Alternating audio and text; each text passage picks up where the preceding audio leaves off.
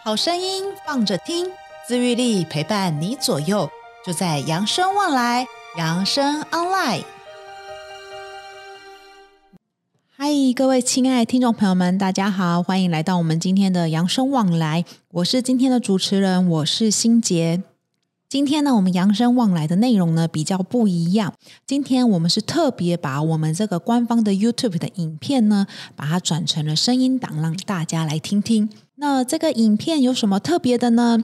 如果大家有看过我们扬生官方的 YouTube 的话呢，就会知道我们上面的影片真的非常非常的多。那其中有个单元呢，叫做刘玲讲座。什么是刘玲讲座呢？呃，我们之前大概在二零二零二一哈的时候，也这时候我们其实做了非常多的影片。那那时候也访问到了很多的一些专家学者。那有一些是来我们馆内，那时候在我们六零馆有做演讲，那我们就请他留下来跟我们一起分享一下今天的内容，把它转换成影片。那有的呢，可能就是我们特别邀请过来的吼，那我们就邀请了蛮多的专家学者，所以有一系列的内容，有医生啊，哦，中医师啊，吼，甚至是我们的营养师哦。那今天要跟大家分享的这个影片呢，是我们在二零二零年的时候，还记得二零二零年那时候疫情刚爆发的时候，大家都非常的紧张。那时候呢，最常 大家不知道还记不记得二零二零年的时候？那时候有一件事情，就是呃，大家都疯狂的在买卫生纸，还记得吗？还有就是疯狂的在买这个防疫物资哦。那那时候因为已经大概是二零二零年的五月的时候了，吼，已经过了这个就是那时候最惊恐的时候。那大家那时候其实存了非常多的防疫物资，到底该怎么办？所以我们那时候特别邀请了我们扬生的这个营养师啊，白景哦，彭白景营养师。他来跟我们分享防疫物资可以怎么样的健康吃呢？那因为有一些人呢，他就是喜欢用看的；那有一些人呢，他不喜欢一直看影片，所以我们特别把它转成音档。那有兴趣的朋友们呢，将来也可以吼，直接在这个 YouTube 上面搜寻“扬生慈善基金会”。那就可以搜寻到我们的这个官方的影片喽。那上面真的有非常非常多的影片，欢迎大家上去看看有没有你喜欢的议题。那日后呢，我们也会把这些单元整理成这个声音档，就用我们的扬生望来 Podcast，然后来分享给大家。大家一样可以放着听哦。那接下来呢，我们就来听听看，在二零二零年五月的时候，那时候访问了这个白景，我们的营养师，到底这个防疫物资我们可以怎么健康吃呢？嗨，各位大家好，欢迎来到我们今天的刘玲讲座。今天呢，我们邀请到我们养生的营养师白景。嗨，大家好，我是白景。是今天呢，我们特别邀请了白景过来，就是因为要来跟大家聊聊。想必营养师嘛，一定是要来跟大家聊饮食相关的事情啊，嗯、对不对？那今天呢，要来跟大家聊聊，就是大家还记得二月份的时候啊，我们都在干嘛？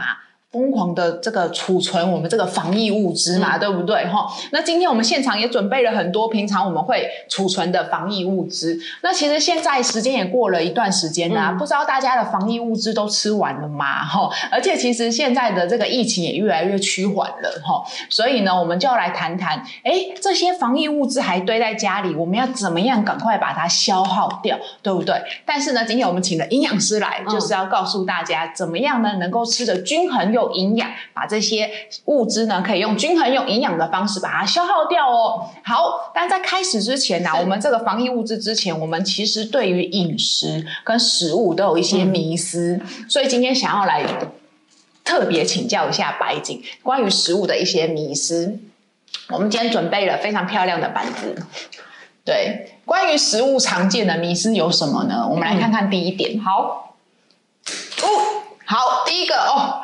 泡面呢，都是有放防腐剂。对，这个我想我们应该从小都很，就是妈妈都会跟我们说，你常吃泡面都会变成木乃伊。对，因为泡面里面有很多的防腐剂，大家不要常吃泡面。所以想要问问看，我们白景说，到底这个泡面真的防腐剂非常多吗？其实啊，泡面有防腐剂这件事啊，已经过时了。哦哦，已经过时了。现在啊，泡面里面多半都没有放防腐剂。哦，真的。他们通常都用维他命 E 或是一些其他的抗氧化物质，然后来呃保存泡面的一些保存期限。所以啊，你们可以回去看一看之前啊防疫时期买的泡面，它现在的效期剩多少？现在通常泡面的效期都不会超过六个月，所以大家一定要特别小心哦。是，所以泡面如果放大概就是六个月的时间，所以二月买到现在其实也差不多，差不多了。哦，好的，那。第一个，我们刚刚讲到泡面，现在的泡面防腐剂已经是没有了，所以大概放都是六个月的时间，所以不要再想说泡面放在那边万年不败喽。嗯、哦，好，接下来我们来看看迷失第二点到底是什么呢？好，喂，好，罐头食物都不营养，对，因为我们常常都说罐头也是加工食品，好像都会觉得这些东西好像都没有什么营养成分。Uh -huh. 嗯，所以要问问看白景。啊，罐头食物不营养这件事呢，也是错的。哦。因为其实啊，罐头食物啊，它含的呃每个产品的营养素都不一样。举例来说好了，嗯、像我们可能一般吃的呃茄汁青鱼罐头，哦，它可能就因为它里面有茄汁，又是加热过的，所以它可能比你单纯吃。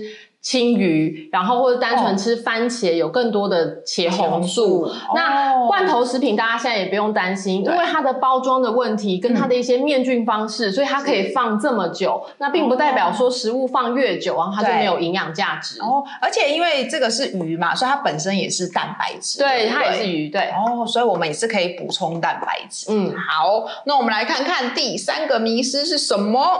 这种哦。冷冻蔬菜不新鲜，对，因为其实现在很多都可以，很多地方都可以买到冷冻蔬菜。嗯、可是冷冻蔬菜都会让我们觉得说，哎，冷冻蔬菜外国进口的啊，哈、嗯，然后它其实经过这个要坐飞机要干嘛，都觉得它好像不新鲜呢。所以这个冷冻蔬菜真的好吗？啊，这又是另外一个迷思。其实冷冻蔬菜啊，它的营养价值跟我们吃一般青菜其实差不了多少。哦，那最主要的原因是，其实我们就算是新鲜蔬菜，你没有把它保存好，没有立即吃的话，它除了容易坏之外，它的一些微量元素啊，然后维生素也会随着时间慢慢的变少。可是冷冻蔬菜呢，它就是在。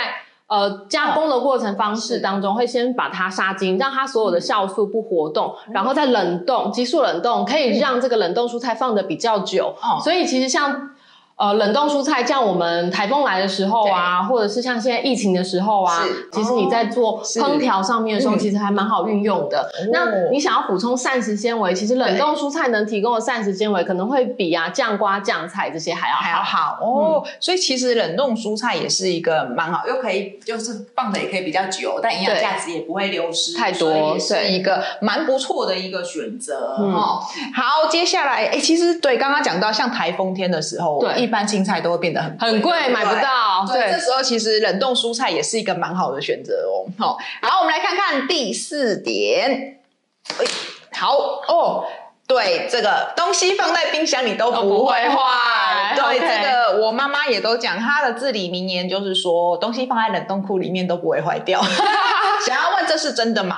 这也是错的。嗯、其实白金也想问问欣姐，你们家的东西冷冻跟冷藏食物一般都放多久？举例来说好了，你今天东西没有吃完，是剩饭剩菜，你都会放？剩饭剩菜还好，可能一两天就会。解决掉，就是尽量第二天可能就会把它消耗。嗯哼。但冷冻真的就像我说，只要任何东西放到，像假如说我今天买了一只鸡爪没有吃完，就是鸡爪生的鸡爪，嗯，然后我可能就放在冷冻，就放一两个月、三个月应该都没有问题。哦。我跟你讲，我们家还有曾经就是在七八月的时候，然后我在吃麻辣锅，嗯，然后吃一次，我说妈，这麻辣锅从哪里来的？这样，然后我妈说，我也不知道，我从冷冻库找。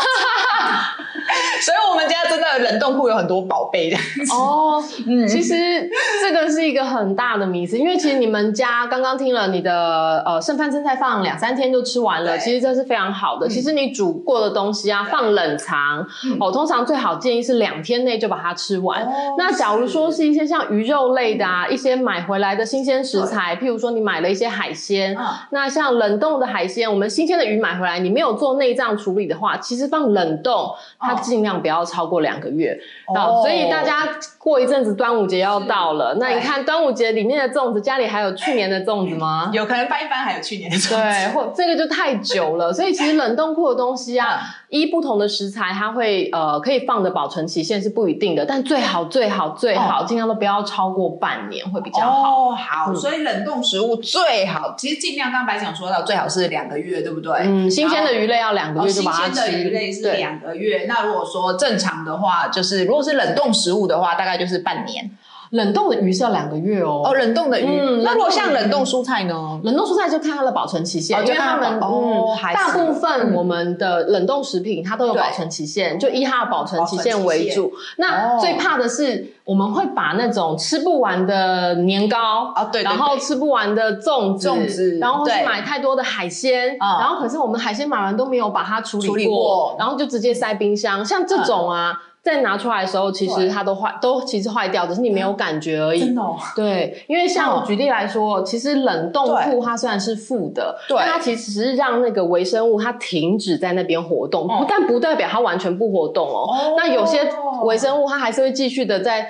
运作，对，然后或者是有些不好的菌，它其实没有办法在负十八度 C 就杀死了。Oh. 像你会想说，哎，为什么有些鱼类啊、鱼货类，就是、oh. 呃，举例来说好了，就是沙西米好了，它为什么可以放那么久？那是因为他们的冷冻库是负三十五度 C 以下。Oh. 那个远洋鱼类，他们有时候都做过处理，那可以放很久。那我们家的冰箱才几度？大家知道冰箱几度吗？对啊，我们家冰箱冷冻大概才负十八吧。Oh. 那有时候你东西摆的多，它甚至没有那么低，所以它基本上食物没有办法放这么久。哦，所以我们的冷冻库其实真的只是拿来冷藏，就是你只能保存而已，保存表你可以有杀菌任何的功能，对，或是不让这些细菌继续活动，它只是变得比较慢，比较慢，比较慢。哦，所以刚才讲讲，譬如像我们买的生鲜。的海鲜类就是冷冻库里面只能放两个月，你没有处理就只能两个月。那如果说我假如说鱼我先煎过了，然后我再把它放在冰箱冷冻库呢，也是两个月。你想要说煮过的话，那就是更不能放那么久。哦，更不能放那么久。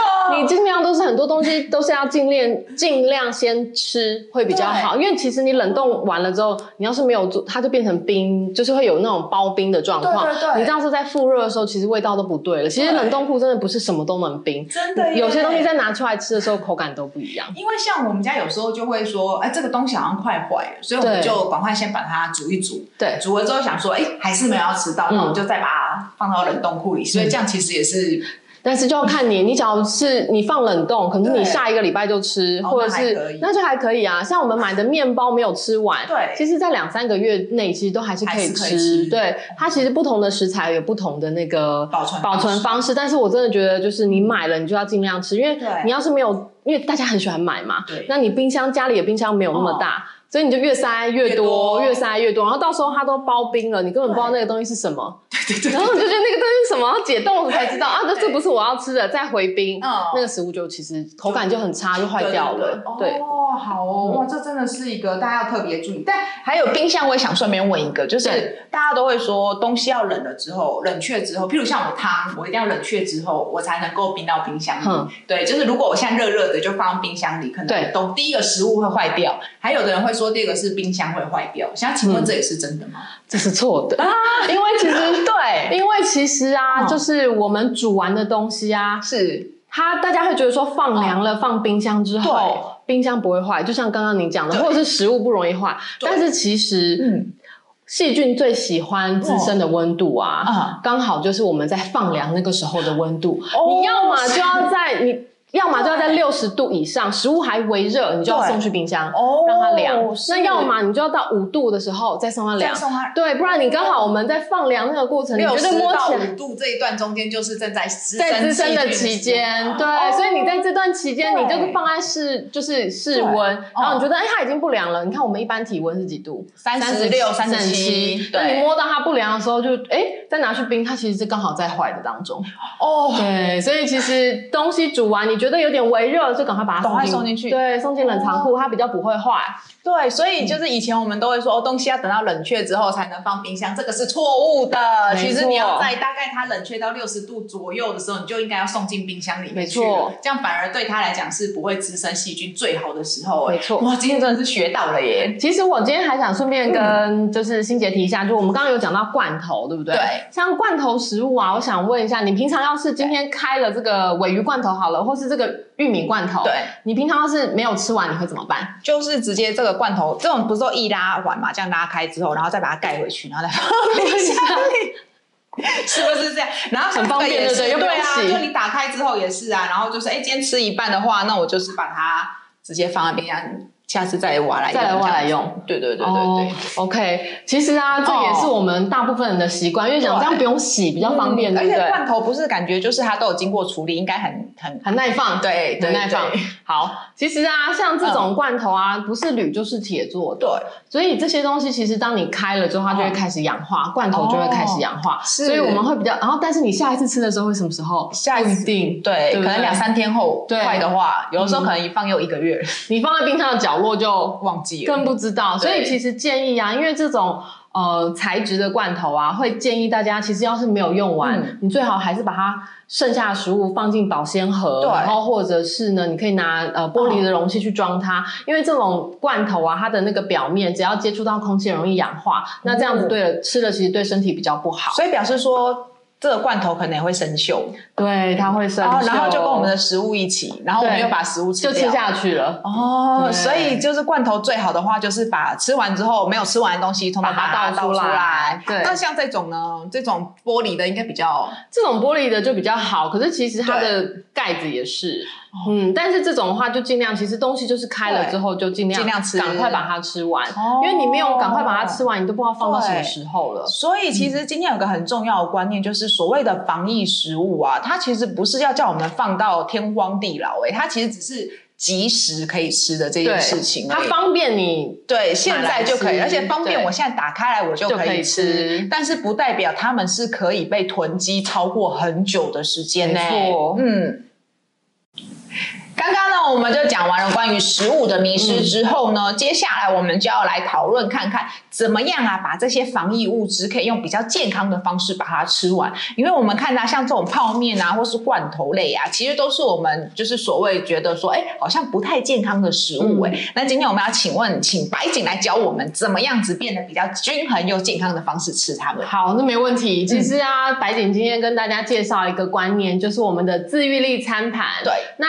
只要照着这个自愈力餐盘吃啊，嗯、不管啊是泡面是泡面对，或是我们的罐头，你都可以吃的很健康。嗯、那我们请欣姐来帮我们看一下自愈力餐盘有什么？我知道有那个全谷杂粮类，全谷杂粮类，然后豆鱼蛋肉类，对，蔬菜水果，对对。对还有没有？还有两个耳朵，就是一边是乳制品，然后一边是油脂类。哦，没错。所以呢，我们刚刚讲的就是我们其实啊，餐盘当中啊，有饭有肉，然后有蔬菜跟有水果。水果。那大家觉得泡面是哪一类的食物？猜猜，泡面是那个主食淀粉。淀粉没错，所以我们泡面呢，你对应到餐盘来看的话，你就会发现，哎，我只有怎么样饭这一块食物，那可是只有饭这一块，你会发现是不是缺了很多？嗯，所以呢，我们在吃的时候啊，泡面的过程当中啊，还要再加其他的东西把它补齐，会比较好。那白景今天带来了三个方法，让大家简单的呢，可以就把泡面啊、罐头啊这些东西也可以吃的很营养哦。好，那我就要麻烦欣姐帮我拿一下自愈力餐盘。没问题所以呢，白景今天带来了几个方式，然后大家简单的就可以把泡面啊、罐头啊这些东西呢，都可以吃的很健康跟很营养哦。好，那我们先来看一下第一个方法好。好，好，来哦，泡面加青菜加蛋。好，对，刚刚有提到泡面算我们的什么？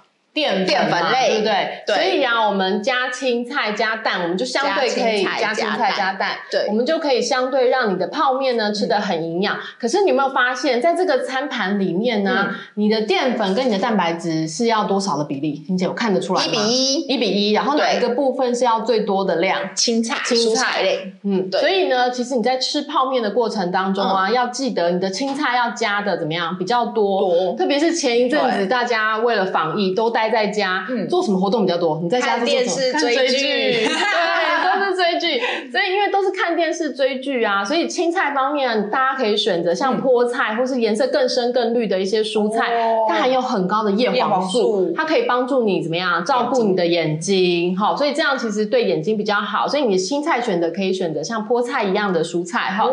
那再来，我们刚刚讲到蛋白质，对，那不知道大家在防疫期间在家有运动吗？呃，比较少，比较少，对不对？好，那假如说啊，你呃长辈在家运动的比较少，其实我们最担心的就是肌少症。所以啊，在蛋白质这个部分呢、啊，除了加一颗蛋之外啊，会建议会建议长辈们呢，可以在呃加一点点肉片或者是豆腐，嗯、然后这样子呢，补充多一点的蛋白质，然后减少肌少症的发生。是哦，好哦。那第二个方式呢？第二个方式啊，我们再来看一下哈。嗯、第二个方式呢是鮪鱼罐头加青菜。那刚刚有提到啊，大家对于罐头很多的迷思，对，对不对？对，那像鮪鱼罐头啊，大家觉得它是哪一类的食物？蛋白质刚刚有讲过，蛋白质没错。鮪鱼罐头呢，它是我们的蛋白质类的食物啊，所以啊，它其实在吃的话方面呢，它就补充我们的蛋白质。对，可是，嗯，因为你通常只有蛋白质，对。好，太少了，所以与其这样子的话，我们会建议呢，尾鱼罐头最好还是跟青菜一起混炒，像是洋葱、哦、胡萝卜、哦、这些青菜一起混炒，它的营养会变得比较丰富跟多元，再拿来配菜会比较好。哦，所以就是、嗯、呃，这个罐头尾鱼罐头，然后可以跟青菜一起炒，其实这样也就变成一道菜了。对，就变成一道菜了，嗯、很方便，也是蛮好的。嗯、好哦，来，接下来我们看看第三个方式。好，来看一下第三个。对。好，来，第三个呢是玉笋、荔枝、荔枝过水。呃，玉笋是这个，其实啊，玉笋或是我们的酱瓜类啊，它都是我们餐盘里面的属于哪一类？它其实都是属于我们蔬菜类的部分。对，那可是呢，罐头类的蔬菜啊，遇到的最大的困扰就是。它现在的纤维质都比较少，嗯、而且呢，它有点太咸了。对，好，所以呢，其实我们在吃这个方面，嗯、这类像玉笋罐头啊，嗯、都建议那水都要先沥干，会比较好一点。哦、好，所以水要把、嗯、就是这里面的汁要把它沥掉，掉然后所以那过水呢，就是我们用热水把热水烫过，热水烫过。嗯、哦，那这几项三项里面啊，像我们家中的长辈的话，有没有特别要注意什么？嗯其实这三个啊，针对长辈都有其呃特别要注意的事情。刚刚是针对像我们一般年轻人啊，你要怎么吃，你只要掌握自愈力餐盘的原则，你就可以吃得很健康。嗯，可是假如说像家中的长辈啊有血压比较高的、血脂比较高的，其实你在吃这类的过程、食物过程当中要特别注意。是，举例来说好了，像泡面，好，我们就要建议呢，它能先用热水烫一下，然后之后再煮。然后调味包最好也要减半，减半哦，因为泡面里面就是油跟钠含量太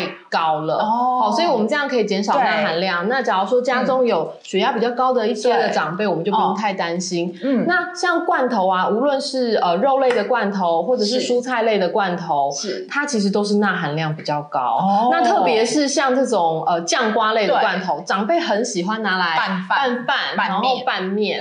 那这种钠含量都过高，所以像这种罐头类的东西啊，虽然它是对它算蔬菜类，但它真的太咸，所以这些汁都绝对不要拿来拌饭或拌面。对，这样钠真的太高了。那假如你把这个罐头吃完，其实你一天的钠含量就超过了。哇塞，一天的钠含量就超过，而且只是一餐哦，只是一餐。而且你不要再想说，其实像这泡面啊或者我们一些加工食品，它都有钠含。我们钠其实在所有食品当中几乎都有，只是量的多跟少。加工食品是。特别多，是哦，所以这个要特别注意。嗯，好，所以呢，这边刚刚白景有讲到说，这个泡面最好我们能够过水，对不对？对。其实其实不只是玉笋啊，其实是不是这种花干类的也都要可以。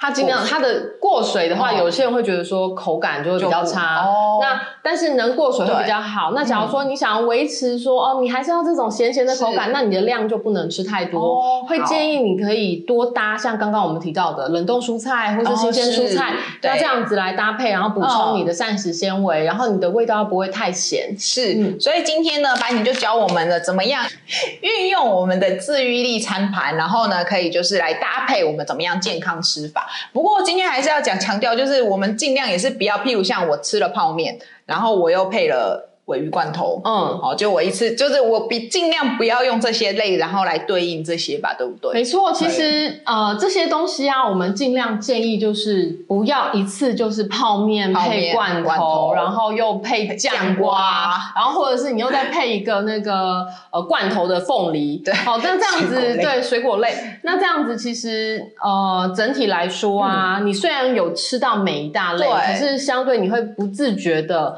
吃进去太。太多的钠，对，太多的油跟太多的糖，哦、但是这些食物啊，因为我们家中一定都还是会有青菜嘛，嗯、然后会有新鲜的水果，所以你可以搭配吃，然后慢慢的把这些食物做消耗。哦、做消耗。那像。